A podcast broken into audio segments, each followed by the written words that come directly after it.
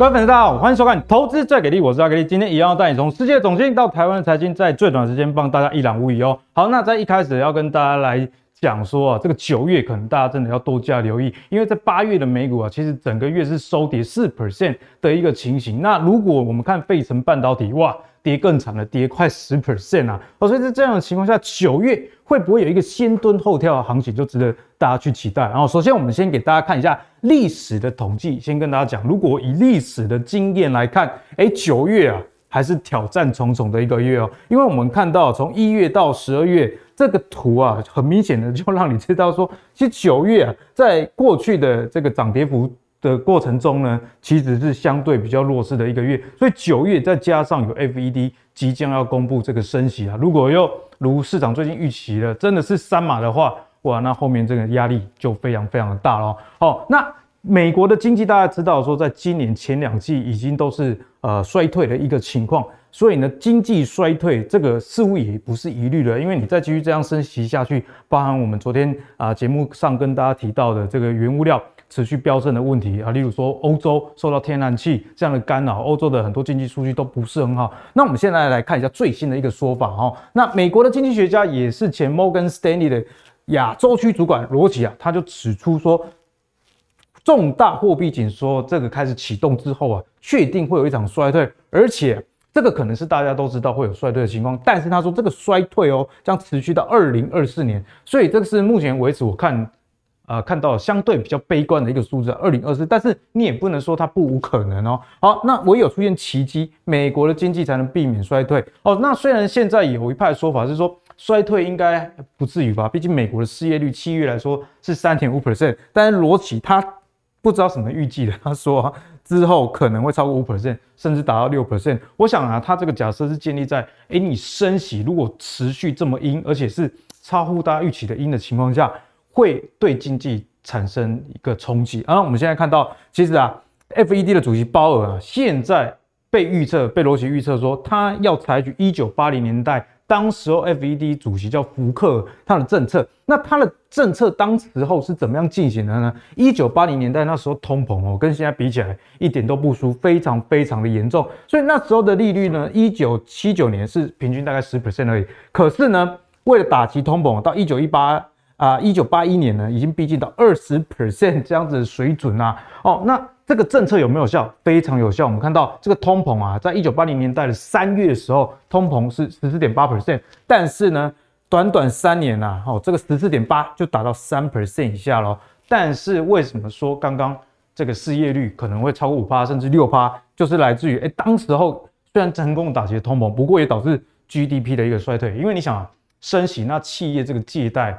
啊的这个成本是不是上升？所以对于啊企业营运的压力来说，其实是蛮大的。当时候失业率要 超过百分之十哦，所以刚刚罗奇说五 percent 还算是蛮客气的。那企业的利润下降百分之二十一，银行的利润呢更是下降百分之三十七啊。所以呃顺带一提，如果看到银行的利润，你就可以知道说升息对金融股好的这件事情，在收利息可能有啊，但是。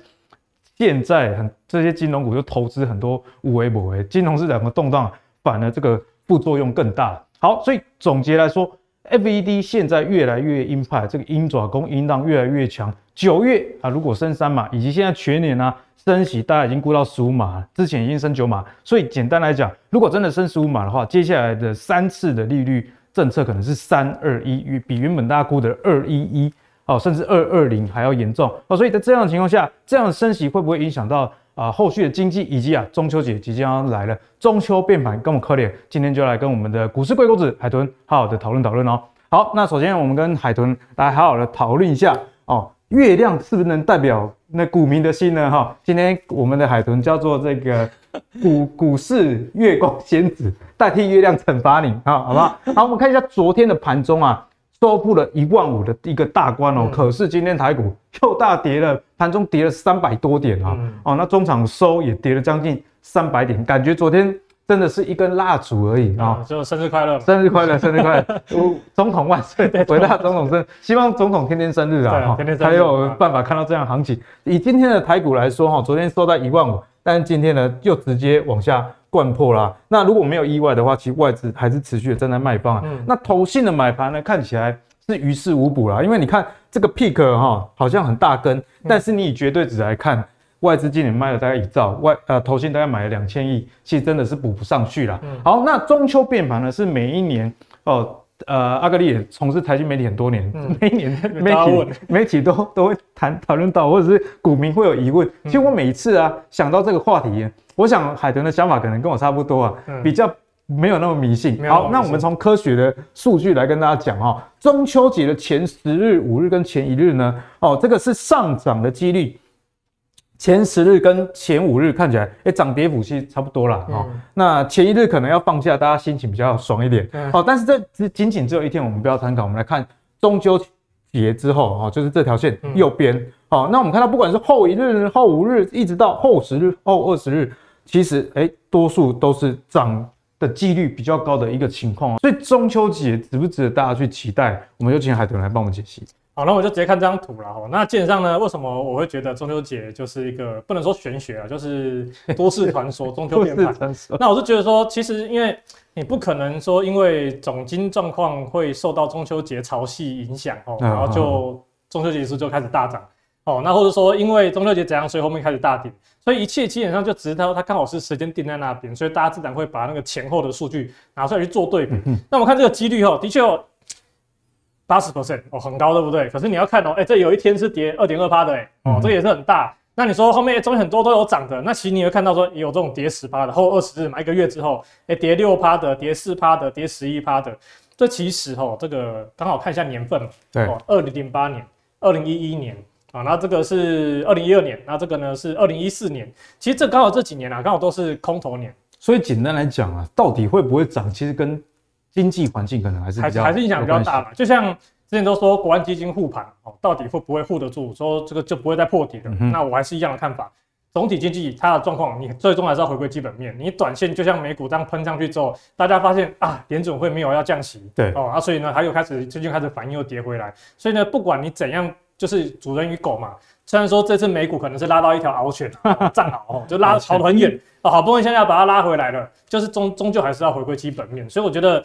中秋变盘，可是我觉得这次可能有机会变。那等一下我跟大家好好哦。这这次有机会哈。可是那个方向呢，大家就是看下去，看下去哈。那我们还是先追踪一下，就是上礼拜五那个鲍尔讲话嘛，不是说富豪不是损损失了几百亿美金嘛？对啊，像是 Amazon 跟 Tesla 老板啊，一天都损失了千亿啊。对啊，那我是觉得说这个部分就看看啦，因为就是市场喜欢找一些数字来耸动的标题啦。那我还是看一下。央行年会后哦，这个市场现况，那大家记得两个礼拜前海豚来阿格力这边的时候，跟大家有提到嘛，说市场反弹什么时候结束？有一个关键点很重要，叫什么？市场对于降息的预期什么时候改变？哎、嗯欸，那在鲍尔央行年会过后呢？哦，就是改变的时候了。那改变之后，市场经常就开始走下行。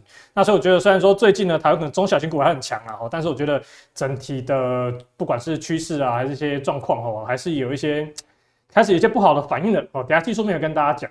那会后的重点是跟大家讲，就第一个就是跟大家讲的降息预期已经改变了哈，但是哦，目前还是有些人认为乐观哦，所以说明年秋季会降息。死多头，死多头是，可是不能说，应该说这个市场操作上不建议大家有绝对的死多头或死空头。那虽然说海豚可能在给力这边讲的很空，但还是跟大家讲，其实三月到现在我都一直还是有多单，只是就是多空部位的比例的对比例去调整。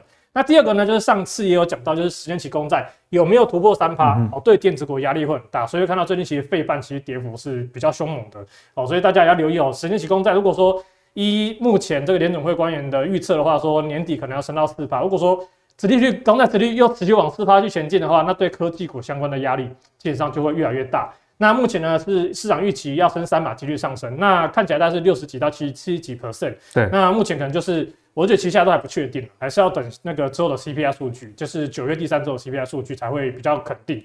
那再就是说，过去几天哦，联储会官员后就持续的 combo 了哦，就是哎，你还不跌的不够多，就出来打你一下。跌不够。感觉现在 FED 其实把这个股市也当成一个通膨的指标，股市也不能通膨。对，因为你上涨，大家就有钱赚嘛，啊，有钱赚就持续支撑通膨。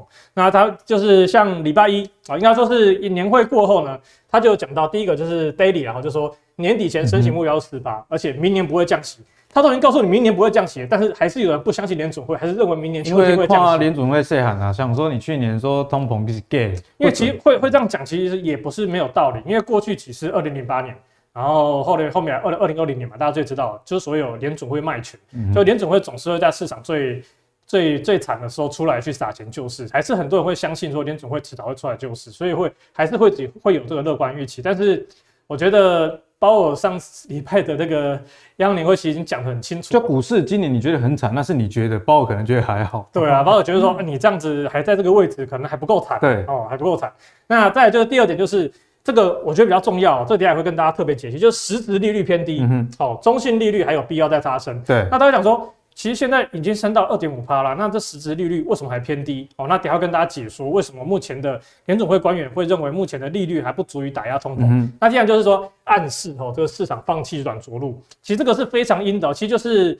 呃，鲍尔在央行年会上讲的最阴的暗示，他就说，即便是要陷入衰退，他们也要持续打压通膨嘛。对。那现在就是说，他已经在这次这次的措辞中，他就放弃了提到软着陆这件事情，因为之前他都有有不断的去讲说，哎、欸，市场有机会软着陆，但是我们要打压通膨。现在不讲，就是现在不讲了，所以觉得说，呃，衰退可也是有可能，但是不不会改变他要打压通膨。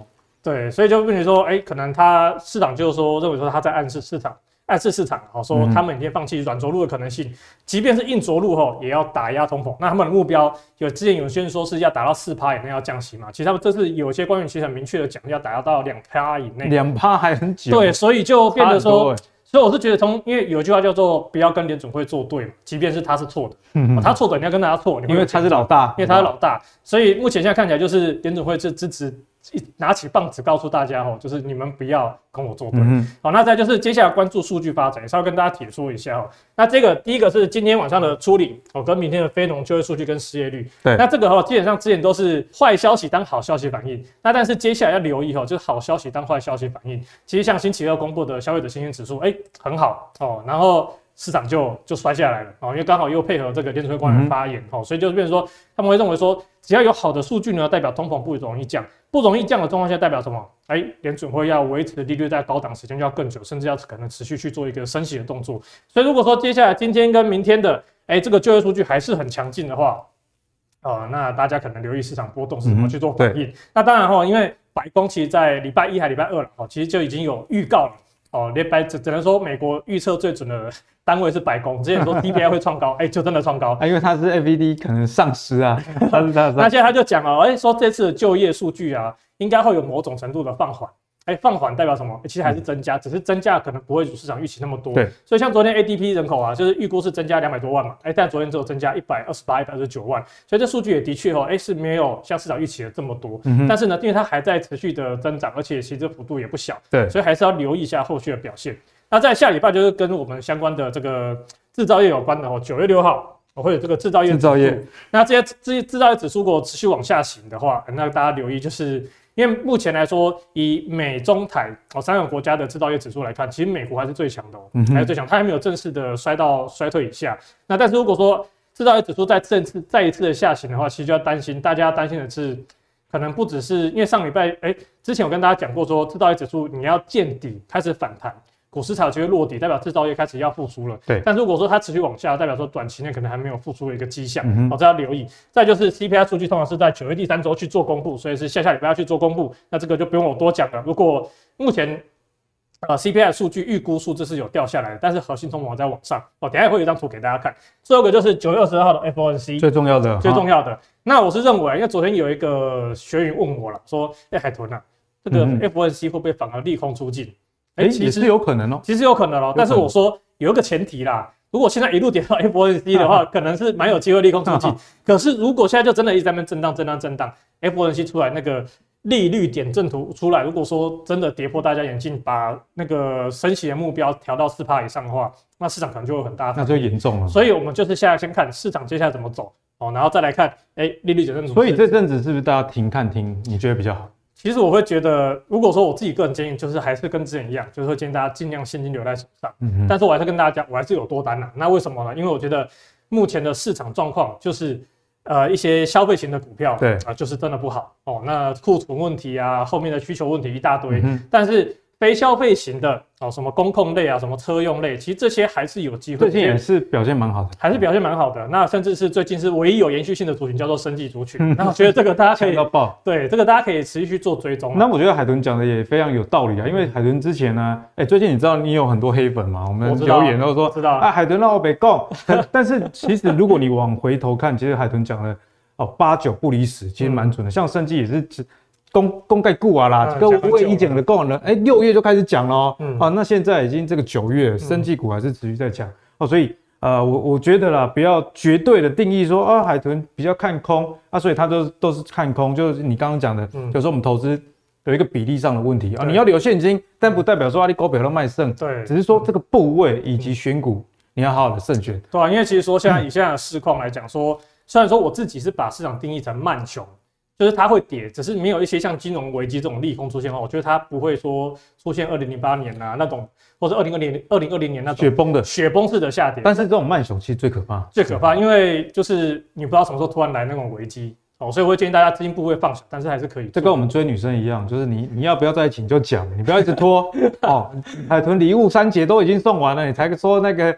已经已经考虑别人了 哈，这样这样母汤这样母汤哈，我会我会很受伤。好，我们看下一张。好，看下一张哈，再就跟他讲到实质利率跟就是代表什么意思？就是说目前的实质利率呢，基本上以过去这个联准会就是打压通膨的经验，就是说你要把实质利率升到通膨数据之上。简单讲就是实质利率等于名目利率减掉通膨率。哇，好复杂哦。哎，其实不会很复杂啦，很简单嘛，就是。现在名目利率是多少？中性利率是二点五 percent，二点五。现在的 CPI 是多少？等，下是八是算八就好。好，好，那你就二减掉八。哦，所以实质利率就是你说的呃利率多少去减通膨，就有点像我们在算什么所谓的实质薪资哦，实质薪资我们现在也是负的嘛，因为通膨比较高，其实有点类似这种概念。那当然说，我们不可能用现在的中性利率直接去减掉现在的 CPI，因为这样减出来是实质利率是负负负五趴多，那实在太可怕。等于说利率要要升到八趴以上才有机会打压通膨。那但是呢，其实有，我们先感谢哎、欸，感谢这位哦，感谢这位这位同学哦，这位同学他这个是他做他做的表哦，先感谢他一下哦。那他这边就把这个美国呢十年期哦抗通膨债券殖利率就是代表实质利率，然后还有十年期公债殖利率、名目利率，还有这个十年期的通。通胀的损益平衡点哦，所以预期通胀率把它我帮我们制图了，所以就等于说，目前的实质利率就绿色这条线，其实只有在零点五 percent 左右。对，欸、其实跟现在的核心 CPI 也大概四趴左右，其实还有三点五趴左右的空间。所以等于是说，你要一直把至少了哈，至少你要把这个利率呢升到比这个蓝线还要高哦，比这蓝，等于说你至少要升到可能三点五甚至四 percent，才有机会在长期去正式打压通膨。好，所以大家提提那个记得这件事情，因为这件事情其实我之前就有对我学员讲过要履约这件事情，然后只是刚好说，哎、欸，这边哎、欸、这个联储会官员其实在这个这一次的谈话中，其实有去也有去提到，所以我觉得这也是大家需要去做关注的哦。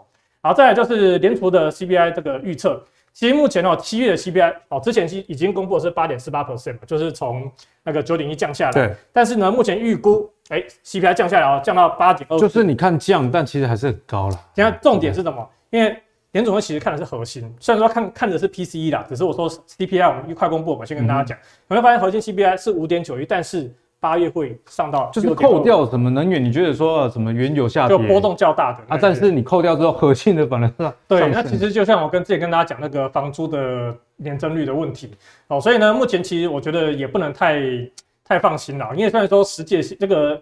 这个名目 CPI 是降了，但是离核心核心 CPI 还在往上。就我们体感的通膨其实没有降低，嗯，其实是没有降低的。就是说，哎、欸，我们可以放心可以开车出游，因为油价。但房租被涨，但是房房租一直涨，就变成说你这边可能稍微哎、欸、变便宜一点，可是问题是那些所谓的僵固性的价格，而且其实海豚讲的非常重要，僵固性就是说，哎、欸，我我车子我可以。搭朋友的这个顺风车，啊、那我也可以选择骑脚踏车，嗯、但住你就是逃不了。对啊，你的十一住行基本上都有一定的江湖性，对所以这个大家要留意哦，这是因为这是接下来可能会面临比较大的问题。嗯、那之前有跟大家提过嘛，之后可能会看到所谓的 CPI 数字比核心 CPI 数字还要低的一个状态，就是因为哎、欸、这些油价、一些粮农粮价格可能已经快速的杀下去了，可是你核心 CPI 还没有下去哦，所以大家去特别的注意。嗯哦，然后再来就是十年期公债哦，其实上你上一次来应该是在在这里吧，哦，就两趴多的时候，可是问题是慢慢的、慢慢的，现在已经跌，已经突破到三趴多，再搞下去就挑战前高了。呃，其实是呃应该这样讲了哈，因为为什么大家想说十年期公债上涨，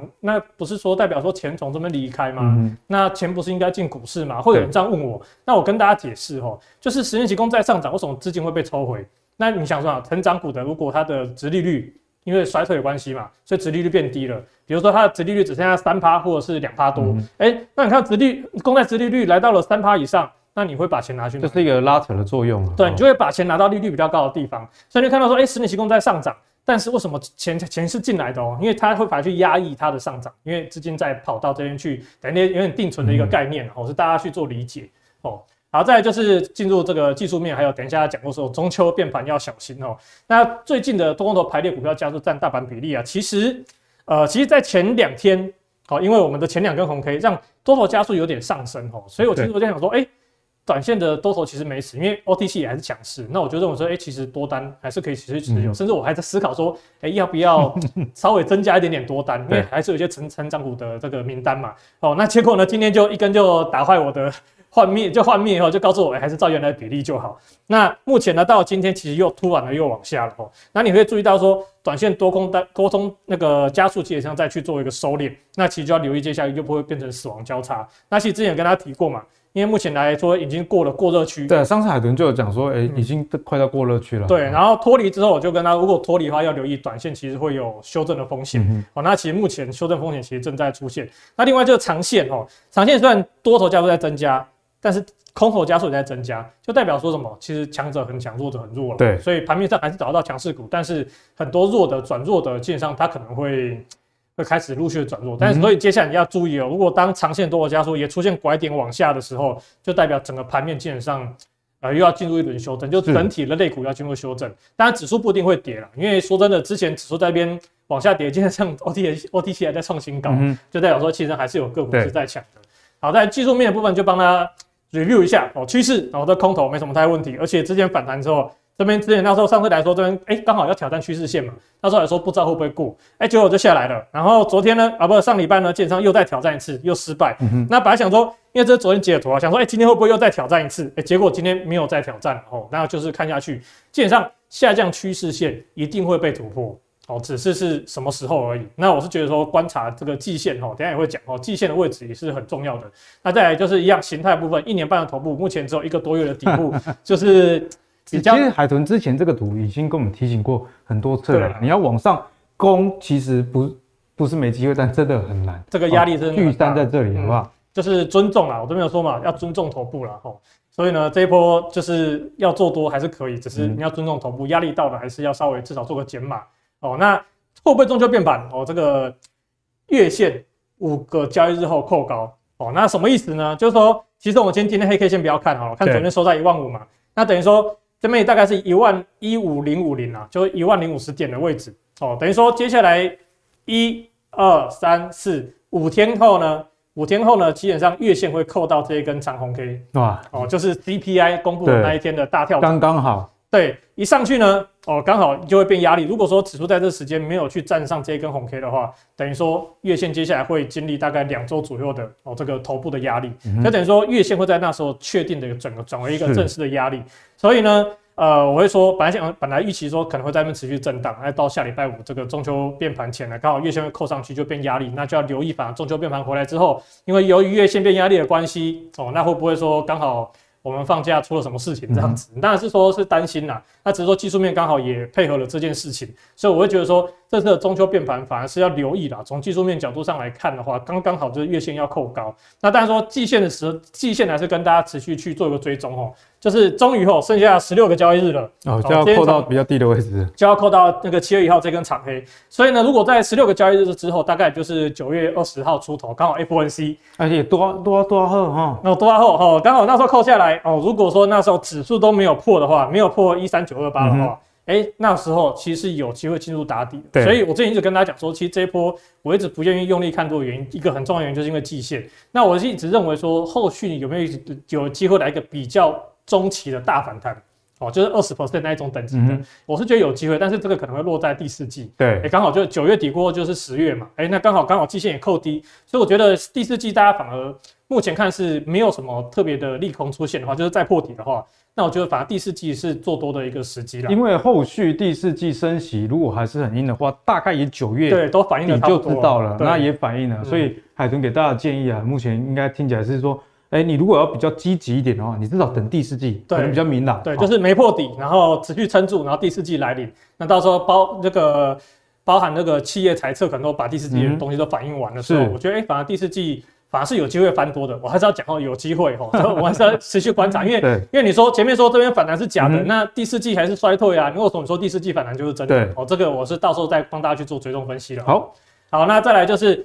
啊，区间压力带部分是一样啊，哈，之前弹上来之后还是被打下去，哈，然后再来就是结构的部分呢，其实昨天是本来预想说，哎、欸，这个这边的低点，哦，只要有守住呢，基本上是有机会持续这边去做震荡到下礼拜嘛，哦，那只是呢，因为今天直接破了，其实短线来讲就变成了是一个空头的延伸浪，哦，嗯、就是因为破低又在破低嘛，对，所以短线来说，以加权指数的结构，其实是已经正式的短线又已经又翻空了啦，哦，因为加上月线接下来应该。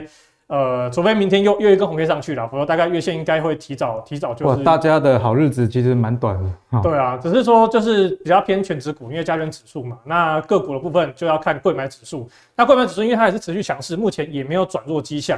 那关键就是看八月二十九号低点一三一九三就不能破。嗯哼、哦。如果说破的话，等于说它这边会出现一个头部嘛。是。哎、欸，那等于说柜买指数也转弱了。嗯、那另外呢，我有把季线标出来，其实它季线正好要往下哦。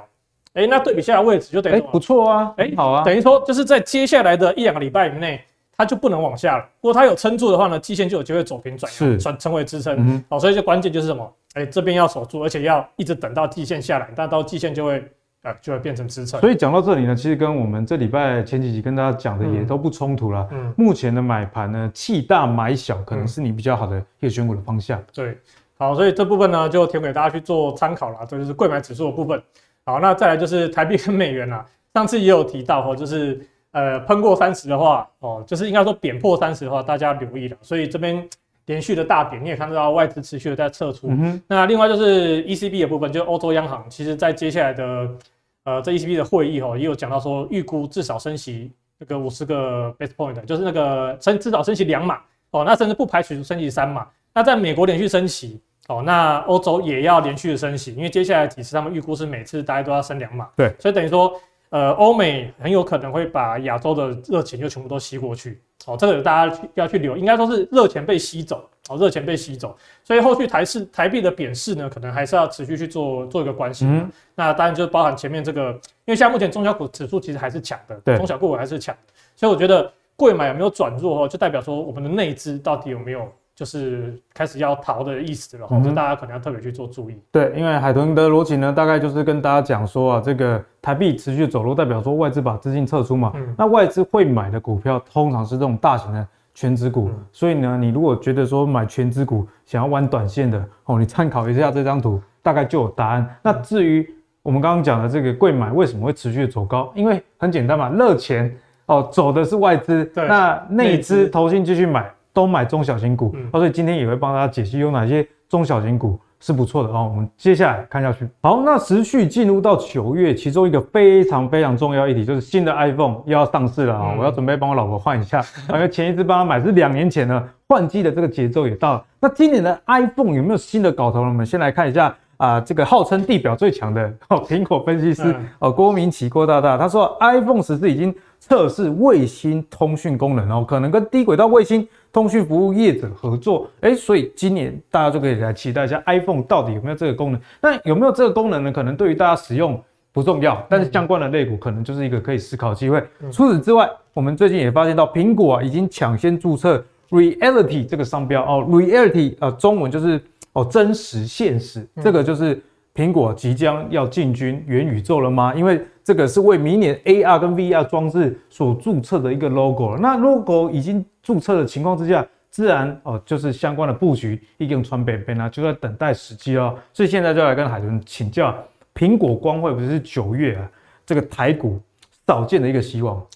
好，这个希望呢，我觉得呃大家可能又要黑我了。我不能说苹果不好哦，而是真的大家应该。如果看节目你是稍微资深的股民，应该也都知道，苹果的股价最高峰大家都落在什么时候？它就发表会嘛。所以呢，发表会结束后呢，基本上。呃，会比较容易会有所谓的利多出尽啊，或者是所谓的失望性卖压、嗯、哦，这个刘海还是在嘛，然后什么之类的。但这时候听说刘海要拿掉了，那就是说我反而是觉得说，苹果的确短线呢，应该说已经其实这个题材已经一个多月都有在走了。那到的这边九月几号？九月七号、九月八号，那时候到时候。发表会后，反而是要留意一下，哎，是利多出尽的这个可能性。嗯、那加上苹果的股价了，所以其实也开始有点转弱。对，这个大家稍稍微留意。那只是呢，题材我们还是可以告诉大家，因为其实海豚之前来这边的时候讲过说，哎，未来啊，未来十年哦，几个主要题材嘛。一个就是 NRVR 哦，然后智慧家庭，然后电动车这一类的哦。那所以呢，这 NRVR 呢，我就帮大家介绍一下哦。第一家是这个耀华，耀华叫耀华的，好像都很强。这不是生技的那一家，但是线也是很强。好，线最近很强，对不对？那它最近在涨什么呢？基本上它其实算是转机股。哦，就是他之前因为这个 AirPod 那个 AirPod 的那个耳机，嗯，因为毛利实在太差，就是苹果的关系嘛，一直给人家，一直人家苹果一定是砍你的，对啊，砍你的毛利的，对啊，然后砍到人家都赚不到钱，所以就十几块的鸡蛋水饺股。那最近终于起来了哈，就是因为他开始有点像雪可成啦，哦，就是把这个相关 AirPod 的这个订单呢，开始就慢慢把它退掉。哎、欸，那从其他的呃这部分呢，就开始拿开始把它毛利率拉。开产的卖产，我们去赚好赚的。对，然后呢，基本上它在最近呢，其实财报已经有起色了，毛利率已经拉回到十五趴以上。那它在第三季以后，就是之前的法说会有提到，第三季、第四季的预估啊，希望可以把毛利率拉回到二十 percent 以上。是，哎，就等于什么？哎，从财报从这个获利数据来看，它就会看到很明显的改善。那加上呢，哦，为什么又要提它？哦，因为我们又不讲又怕哦，但是重点是重点是什么？重点是它也有打入这个 AR/VR 装置。哦，那这一块呢，基本上我是觉得说，呃，这对大家来说，后续呢，基本上长线，我要讲长线，长线是非常值得去做关注的，因为将获利结构改善，然后营业营业状况又改善，然后又切入高毛利的产品，那基本上对于它后续呢转成长，基本上是蛮有蛮大机会的，有一点东山再起的味道了。对，然后所以就将，所以前面这么低迷嘛，这个量都看不见，都没人要啊，突然就有人要了，对不对？所以这个又有延续性出来。所以我自己是不会去追这种股票了哦，你有通常会希望希望等它整理之后，更多的营收数据出来之后，哎，我会觉得更有信心，我甚至可以预估到接下来 EPS 状况，对，那再去做介入期都不迟。那第二个呢是真顶哦，那真顶呢，其实在他自己在法说会上面有讲到，他预估应该说希望啊预期哦，在未来的 N R V R 爆发之后，他希望它相关营收占比可以拉到是四成以上，四成算蛮高的。对，所以哎这一块我就觉得哎。这个就很吸引我的眼球了。我说，如果说你这一块的营收占比可以拉到四十 percent 的话，嗯、那当然说对你的整个产销组合会改善嘛。因为大家之前真顶一直被诟病，就是说它的产品太多元了，所以变成说它的。股价的动能啊，营收的动能就是常常这个好那个不好，就是互相抵消掉了。但是如果说它的营收动能有百分之四十都来自 NRVR 的装置的话，那我会觉得说，哎、欸，其实这个后面其实所以现在要走一技之长的路线，这样就对。就是应该说是专注在对聚焦，而且像车用什么，它都对也都有都有都有在介入嘛，对不对？所以我觉得这是可以值得去做留意的。那其实就最近的现行，其实不管，当然耀华是喷的比较多了哈，我会建议大家去做观察嘛。但是真顶哈，当然说因为下礼拜刚好就要苹果发表会，但也不建议大家太太太过。提早积极去介入啊，就是观察长线的发展。那最近技术面来说，其实它已经算很强哦。哦，那再就是跟大家补一个知识点，就是 PCB 用最多原料是什么？哦，是铜嘛？铜、哦，那铜价其实已经跌了很多了，现在、啊、跌到八千以下了，跌超多。所以呢，其实最近我看了蛮多个股，其实它都会提到说，铜价的下跌啊，对他们的公司未来的毛利率基本上是会有一具一定的支撑。嗯，即便公司的产品在在衰退，哦，但是毛利率会有一定的支撑。所以呢，像这个 PCB 产业，我觉得哎，可以似乎可以去个别去找一下，哎、各个公司的利基哦，跟接下来的状况的表现。对，那当然也会有人讲啊，说。它铜价之前那么高，现在不会有高价库存吗？嗯、啊，对呀、啊。可是如果随着时间的推进，铜价只要没有喷回去的话，那你高价库存总会用完的嘛。就短短空可能长多，对，哦、就可以关注一下后面的营运的表现。嗯好，所以呢，在这个 PCB 上啊，海豚也给大家这样的一个大方向。嗯、其实这些公司的成本都在下降，嗯、哦，所以如果它有一些新的产业上的利基点的话，哎，刚好两个都是成正向了，嗯、就是双引擎的一个效果。好，那讲完这个苹果之后，我们接下来跟大家聊的就是电动车。好，那电动车先跟大家来讲一个题外话。今天我看到一个新闻，说这个呃 MIH 联盟啊，这我们台湾的电动车终于给大家预购了，预购金只要一千块啊，那。听说呢，有一千个以上的人去预定啊，嗯、希望可以卖得非常好啦哈，因为竞争竞争力好像还哦还 OK，是以价格啦，因为价格百万以内哦，不然电动车一台真的都是很贵。那因为电动车一台很贵呢，我们就来看到美国的这个通膨削减的法案里面就有一辆。啊，就有一项是针对电动车的买主提供的税率优惠哦。好，买主最多可以取得七千五百美元的税务补贴，因为电动车真的是比较贵。嗯、你看那个 Toyota 啊，修理车 RAV4 好了，在台湾最多卖到一百二，可是它的电动车要卖到一百五、一百六。哦，那像现代哦，现代修理车大概是一百一，可是它的这个电动修理哦，一百六起跳，甚至高价将近两百。所以呢，这个七千五百美元为什么补贴那么多，就跟这个价格很有关系。不过呢。这里面呢、啊，有一有一点是大家留意的哦，这个补贴规定是在北美地区完成组装的。可是我想以美国角度也很合理啊，我要补贴我自己国家相关的这些品牌。好，可是全球呢，有七十二款的电动车中有七成都不是北美组装的，好像是韩国的呃 Hyundai 啊、Kia，德国的这个保时捷等等。所以呢，现在韩国已经跑到美国要去抗议了，说我们也要有这样的补助才对。哦，所以会不会会找的小朋友有糖吃？这个我们不得而知。不过从这一项可以看到，说电动车确实现在销量非常好，而且补贴也非常的优惠。那相关的个股有哪些？海豚你觉得值得留意？好，那我先谈这个新闻哦，因为这个补贴其实有有人在想说，有会担忧一件事情，就是电池的问题。对，因为现在全球最大的电池是宁德时代嘛。嗯。那宁德时代因为为了要就是抗议美国这个做法，那甚至之前有说要取消这个北美的这个电池设厂，所以这个部分呢，其实，在电池相关，我觉得大家还是可以多留意的。只是说台湾的电池就算比较没有这么一线大厂哦，所以我觉得。相关的电池可能 ETF 什么的，哎、欸，这可能可以问阿德利、阿德利啊，这 ET 那个相关的电池 ETF 搞不好这就就值得去做留意，因为电池可能会有再进一步的涨价。可这又很又很矛盾啊，电池进一步涨价，电动车涨价，通膨下不去，这个很讨厌。然后那我们就看下去吧。好，那我们就看一下，第一个是这个三六六五的茂联，还记得应该是在一个月前哈，我们讲这个营收。相关比较强势的个股，其实那时候海豚就有点名到六三六六五的茂联，茂联非常强，哎，非常强。那大家最近是先攻击出去了哈，那只是说因为电动车它的限速的部分，因为它之前有并购德国一家限速厂，哦，那在德国那边基本上哎表现很好。之前大陆封城的时候，它是少数一两家哦营收没有受到影响的这个限速厂，哦，那所以呢整个表现很强势，只是稍微要留意哈，就是它去年并购。营收开始认列之后，这个营收认列的红利会稍微失会失去。不过呢，我看它的财务数据呢，基本上，哎，除了每年的第一季大概都是毛利率的低点哦，就是会有常态性的，可能有一些费用支出导致毛利率比较低。但是呢。这一次的第二季的财报公布之后，毛利率哎是优于过去一整年的哦，对，所以等于说它的数据是有在转好，等于说它这个并购效益是正向的。那我就说可以持续观下观察一下它后续的整个营收的状况。那但是说以技术面来讲，说是比较可惜，它已经分出去了。不过基本上它也突破近期高点啊，今天虽然收低，但是其实相对比其他很多破线的个股来讲，其实今天也算强了。对，那但是说目前最大量是在这一根红 K 嘛，哦，这一根红 K 啊不，这一根红 K，好，所以短线来讲说。至少这根突破我们可以不要破，这个低点不要破。如果有后续再继续整理的话，哎，基本上搞不好，哎，整个八月营收开出来，哎，又很强劲，它又会再走下一个波段。那这大家可以去做一个观察。那第二个呢是同样哦，这个也算是限速厂的虎脸。虎脸。好，那虎脸呢，基本上它之前这根黑 K 啊，主要是因为第二季财报哦很惨。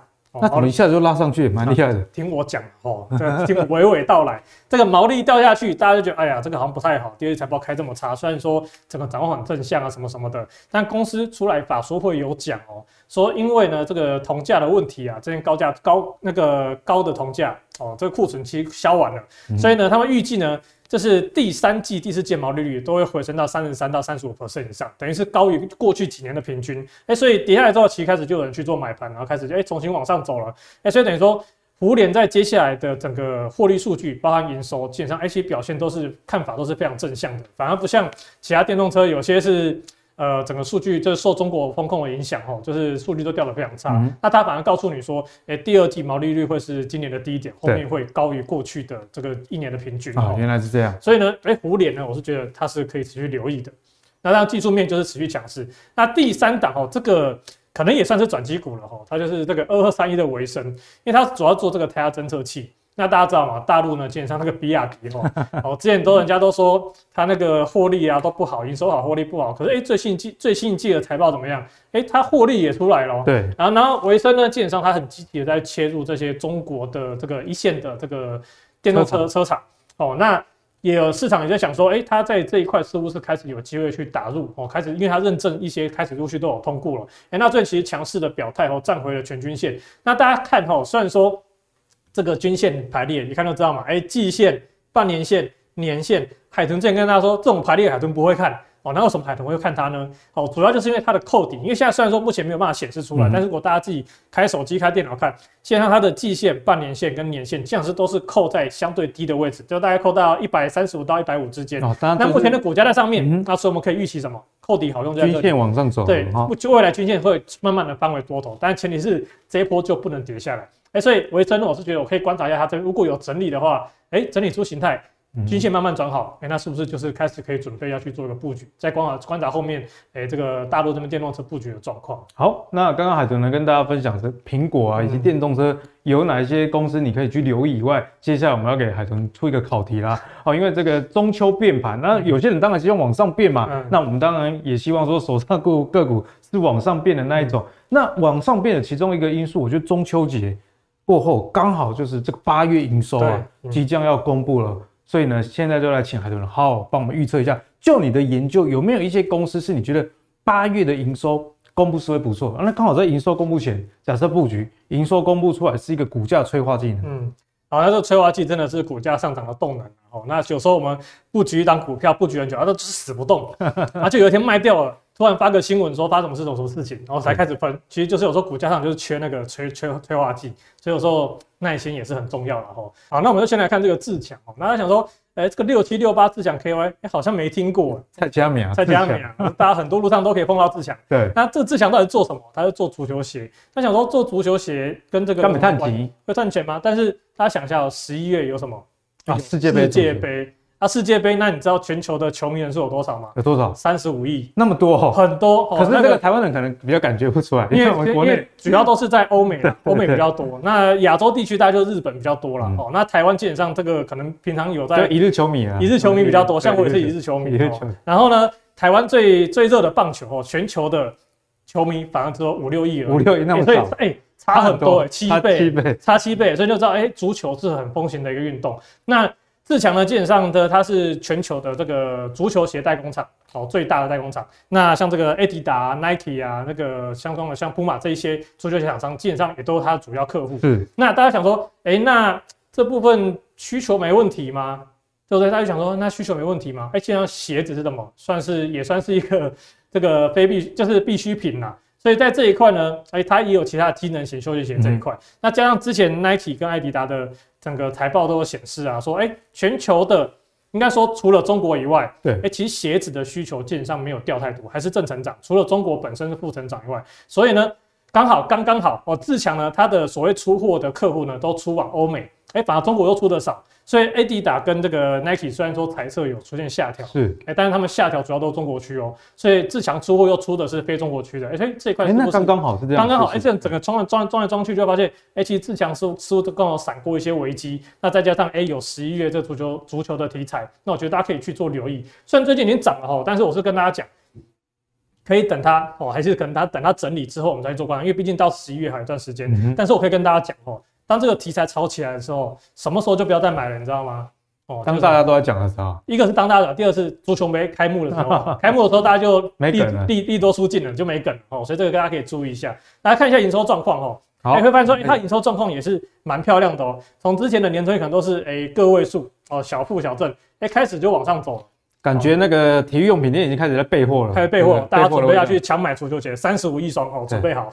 然后这边呢，哎，也累计年增率也开始往上走。那重点是还是要跟大家讲一下哦，这个数据哦，看着数据，哎，看年增率八十一 percent，好强哦。主要是因为其实去年哦，这个七八九月是一个他们传统第三季都是进入一个淡季，对，所以发现我把它框起来，八月、九月、十月基本上基期都非常低。那营收这个八九十，应该理论上也会非常强哦。应该说不能说非常强，应该说本来因为因为是淡季，啊、那现在可能是因为足球的足球鞋的需求，所以提早拉货，哎、欸，导致它今年淡季不淡。那在这淡季不淡状况下，你会看到说年年增率啊会突然暴冲哦，会可能会暴冲到九十趴、一百趴，所以大家可能留意一下，这个是因为数据的落差激起的问题。对，但是因为到了十一、十二月，它的基期又回归旺季的水准，所以可能到时候可以看到十一、十二月，哎，可能它的营收强度就掉下来了。所以这个大家留意。那我自己是预估啦，因为本来第二季就淡，不，第三季就淡季嘛，所以下个月如果月增率是负的，我觉得也不要太不要太意外，只是说它负的程度呢，哎，不要太多就好，不要突然说，哎，又掉回这样子哦，这样的那个母汤母汤哦。所以我就说自强呢，我觉得。八月营收是可以期待的哦，所以期待它后续的表现。因为基本上月增率可能不会太好，但是年增率应该是会是一个很大的亮点。嗯那只是说缺点了哈，就是它的成交量比较少哈，大家可能稍微注意一下流动性风险。好，那我们再来看这个第二档哈，这个四九一五的智伸，它基本上做这个声学相关的这个原那个元件一些类那个部分的东西。那它自己是预估了哦，在北美那边它警车的一些相关的产品出货，基本上是诶需求是蛮大的，所以对它接下来第三季，应该说八月九月的营收是看法是非常正向。而且前两年其实美国的汽车库存都非常非常低啊，现在库存量开始回升，那这不代表坏事哦，因为现在是。库存之前过低是因为没车可以卖，嗯、那现在库存的回升也代表说，哎、欸，相关公司的这个出货会比较顺畅。因为库存增加就两种状况嘛，一种就是没有需求堆库存，一个是后面很有需求所以堆库存。那这两段大家去做理解。那另外自身本身既然它之前是消费性产品比较多，哎、欸，这个就先打个惊叹号嘛。嗯、可是呢，它最近开始去调整它的产品结构，它的。呃，这个消费性产品呢，从这个五十 percent 呢，哎，慢慢的降到四十 percent。那非消费就是其他产品部分，其实慢慢的从五十 percent 拉到六十 percent。所以消费性产品的降低也带也对于说它接下来这个对于整个需求衰退呢，冲击相对来说减少是比较多的。然后我们再来看它营收数据哈。营收数据呢，基本上其实表现也开始越来越好了。因为我通常看这个年增率啊，我会用三十 percent 当个基准，三十 percent 叫做一个比较强劲的成长。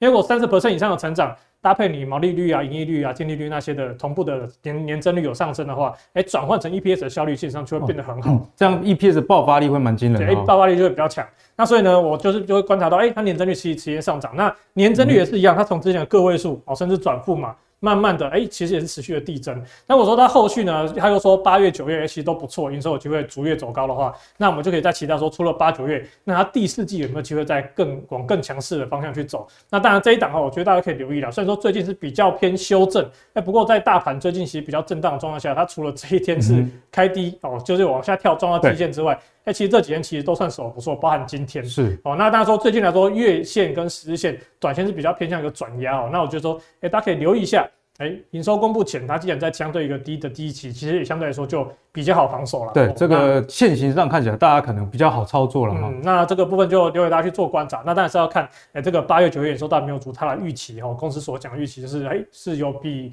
这个七月更好的。嗯，那所以这部分呢，就推荐给大家去做观察。好，那谢谢海豚呢，今天帮我们解析八月营收有机会会更好的股票。那大家也不妨参考这个海豚教学给大家的，你要确认一下去年的基期的状况，以及哎，不只是八月啊，可能九月、十月基期的状况为何，以及今年，例如说啊，自己的公司过去的这个淡季就是淡季，那今年的淡季呢，因为有世界杯足球赛，所以后续的营收以及在题材上。就有比较多所谓我们刚刚讲的股价催化剂可以去抓。有时候我们买股票买到好的股票，但你觉得啊，为什么我也高票都没去？很大的一个原因是啊，你可能买在离催化剂很远的一个位置。那你一卖掉，为什么又涨呢？因为你没发现，哎，催化剂人家已经正要公布，你卖掉，人家刚好公布，所以股价自然而然就往上走了。所以今天希望这一集呢，能带给大家，除了大盘哦，我们后续如果你要真的有一个很深的反弹。啊，走得很远的话，你还是要看一下台币强不强。那今天同学跟大家讲，台币其实现在哈还是非常疲弱一个状态，所以短线上大家可以玩股票，但是呢，你的资金一定要做好风险的控管哦。好，那相信今天的节目大家收获都非常的多。那如果你喜欢阿格力的投资最给力的话，别忘了上 YouTube 订阅 MVP 财经生活频道。我们下一集再见，拜拜。